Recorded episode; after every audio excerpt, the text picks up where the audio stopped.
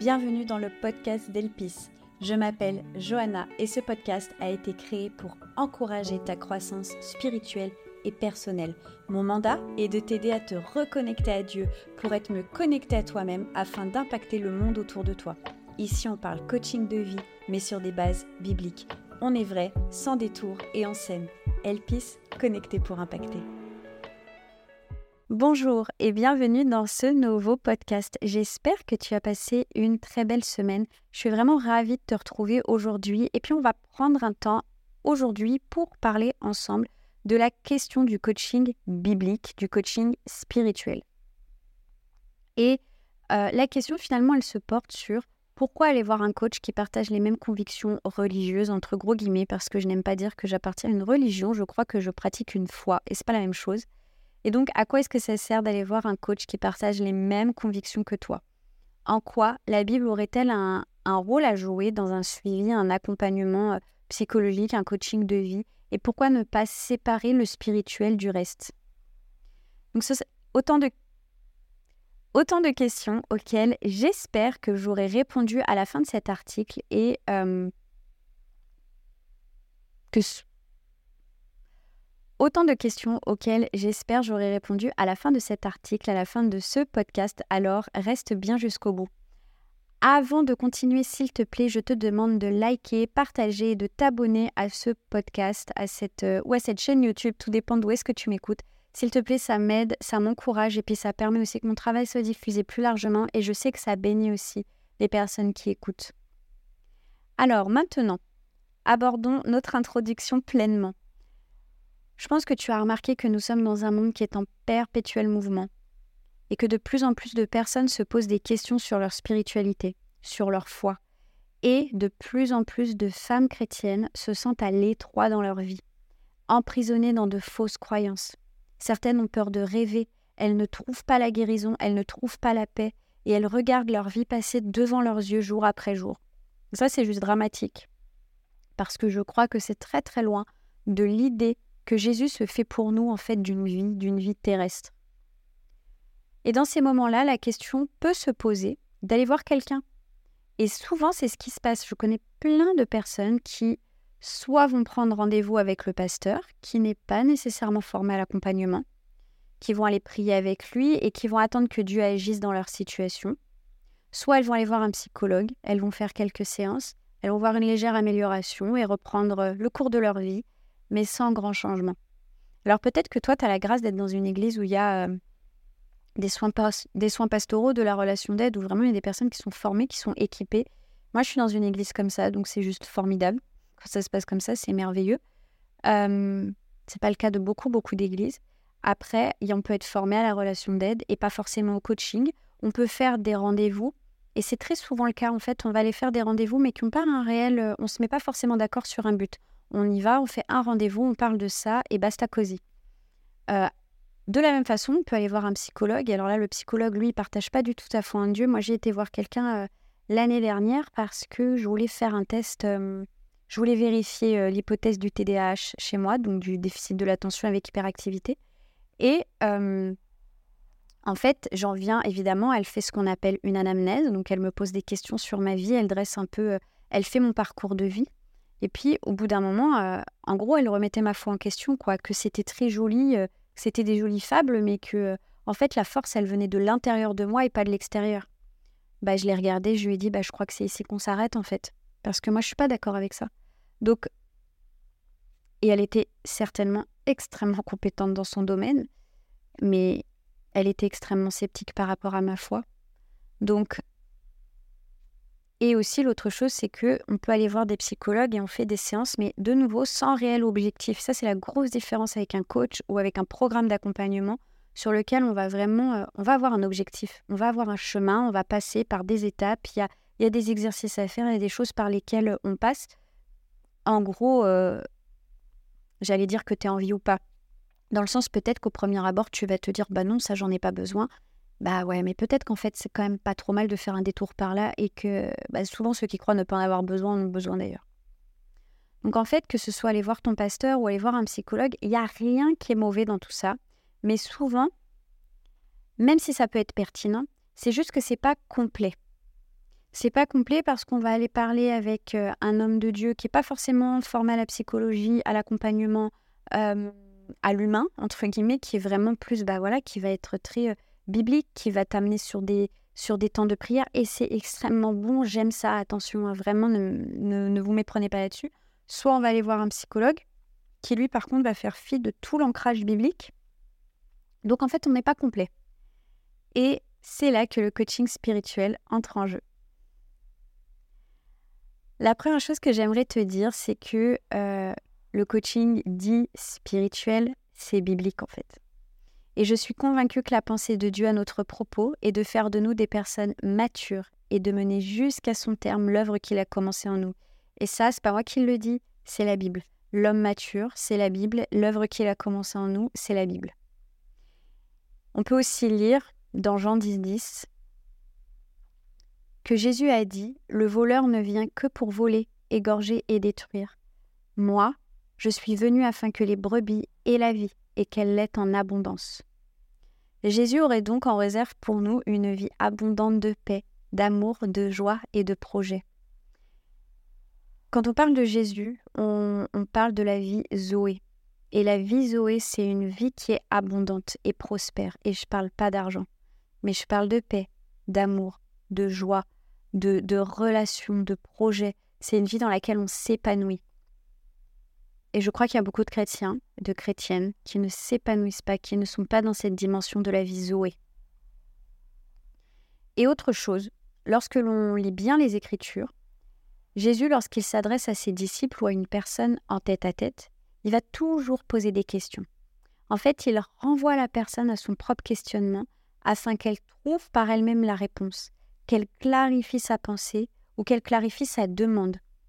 Et ça, c'est simplement la base du coaching. C'est c'est vrai, franchement, c'est juste magnifique, mais c'est ça, c'est ce qu'on nous apprend à faire en formation de coaching à poser la bonne question pour que la personne clarifie sa pensée, pour que la personne clarifie sa demande, pour qu'elle aille plus loin chercher en elle la réponse. On va aller dans la Genèse et on va voir aussi que lorsque Dieu s'adresse à Adam dans le jardin d'Éden, pardon, alors qu'il vient de manger du fruit défendu, Dieu va simplement poser la question Où es-tu? Mais Dieu savait très bien où était Adam. Il savait qu'il se cachait il savait qu'il se cachait suite à sa faute, il savait qu'il vivait encore dans le jardin d'Éden, et pour autant, il va l'interroger. Il va amorcer avec lui une conversation. Il va le pousser à exprimer ce qu'il était en train de vivre. Et la vraie question qui est posée ici, c'est où en es-tu? Et je crois que nous sommes devenus si religieux on peut avoir des fois l'esprit très euh, fermé sur euh, la façon dont les, relations, la relation pardon qu'on peut avoir avec Dieu, qu'on n'imagine même pas qu'il puisse nous arrêter dans notre flot d'activités quotidiennes et nous demander où en es-tu. Et pourtant, en quoi est-ce si étrange qu'un père essaye d'avoir une conversation avec son enfant? Et que lui répondrais-tu si au milieu de ta tempête, de ta tempête quotidienne, de ta tempête d'activité, de ta tempête d'émotions, de questions, si tu t'arrêtais pour prendre le temps de réfléchir et de répondre à cette question. Alors tu pourrais me répondre, oui, bah, si le Saint-Esprit, si Dieu peut me poser des questions, il peut aussi me coacher, euh, tout seul, et du coup, j'ai pas besoin d'aller voir quelqu'un. Et puis c'est vrai, il peut le faire. Et je signifie quand même que c'est des réflexions qu'on m'a déjà faites. Alors oui, Dieu est tout puissant, il peut le faire, il n'y a aucun souci là-dessus, je minimise pas ça. Mais on va aller lire ensemble le chapitre 12 du livre des Corinthiens. Dans ce passage, Paul, l'apôtre Paul, nous explique que l'Église est un corps. Et on va le lire ensemble parce que c'est très important qu'on le lise pour comprendre vraiment la profondeur de mon propos. Le corps forme un tout, mais il a pourtant plusieurs organes. Et tous les organes du corps, malgré leur grand nombre, ne forment qu'un seul corps. Il en va de même pour Christ. En effet, que nous soyons juifs ou grecs, esclaves ou libres, nous avons été baptisés dans un seul esprit pour former un corps et nous avons tous bu à un seul esprit. Ainsi, le corps n'est pas formé d'un seul organe, mais de plusieurs. Si le pied disait Puisque je ne suis pas une main, je n'appartiens pas au corps, ne ferait-il pas partie du corps pour autant? Et si l'oreille disait Puisque je ne suis pas un œil, je n'appartiens pas au corps, ne ferait-elle pas pour autant partie du corps? Si tout le corps était un œil, où serait l'ouïe S'il était tout entier l'ouïe, où serait l'odorat? En fait, Dieu a placé chacun des organes dans le corps comme il l'a voulu. S'ils étaient tous un seul organe, où serait le corps? Il y a donc plusieurs organes, mais un seul corps. L'œil ne peut pas dire à la main Je n'ai pas besoin de toi, ni la tête dire aux pieds Je n'ai pas besoin de vous. Bien sûr, les parties du corps qui paraissent être les plus faibles sont nécessaires, et celles que nous estimons être les moins honorables du corps, nous les entourons d'un plus grand honneur. Ainsi, nos organes les moins décents sont traités avec plus d'égard, tandis que ceux qui sont décents n'en ont pas besoin. Dieu a disposé le corps de manière à donner plus d'honneur à ceux qui en manquaient, à ceux qui en manquaient, afin qu'il n'y ait pas de division dans le corps, mais que tous les membres prennent également soin les uns des autres. Si un membre souffre, tous les membres souffrent avec lui. Si un membre est honoré, tous les membres se réjouissent avec lui. Vous êtes le corps de Christ, vous êtes ses membres, chacun pour sa part. Dieu a établi dans l'Église premièrement les apôtres, deuxièmement les prophètes, troisièmement les enseignants. Ensuite viennent les miracles, les dons de guérison, les aptitudes à secourir, à diriger, à parler diverses langues. Tous sont-ils apôtres? Tous sont-ils prophètes? Tous sont-ils enseignants? Tous font-ils des miracles? Tous ont-ils des dons de guérison? Tous parlent-ils en langue? Tous interprètent-ils? La citation s'arrête ici. Aucun d'entre nous n'a reçu tous les dons. En revanche, l'Église de Jésus, c'est-à-dire nous, l'ensemble des croyants, nous avons tout reçu.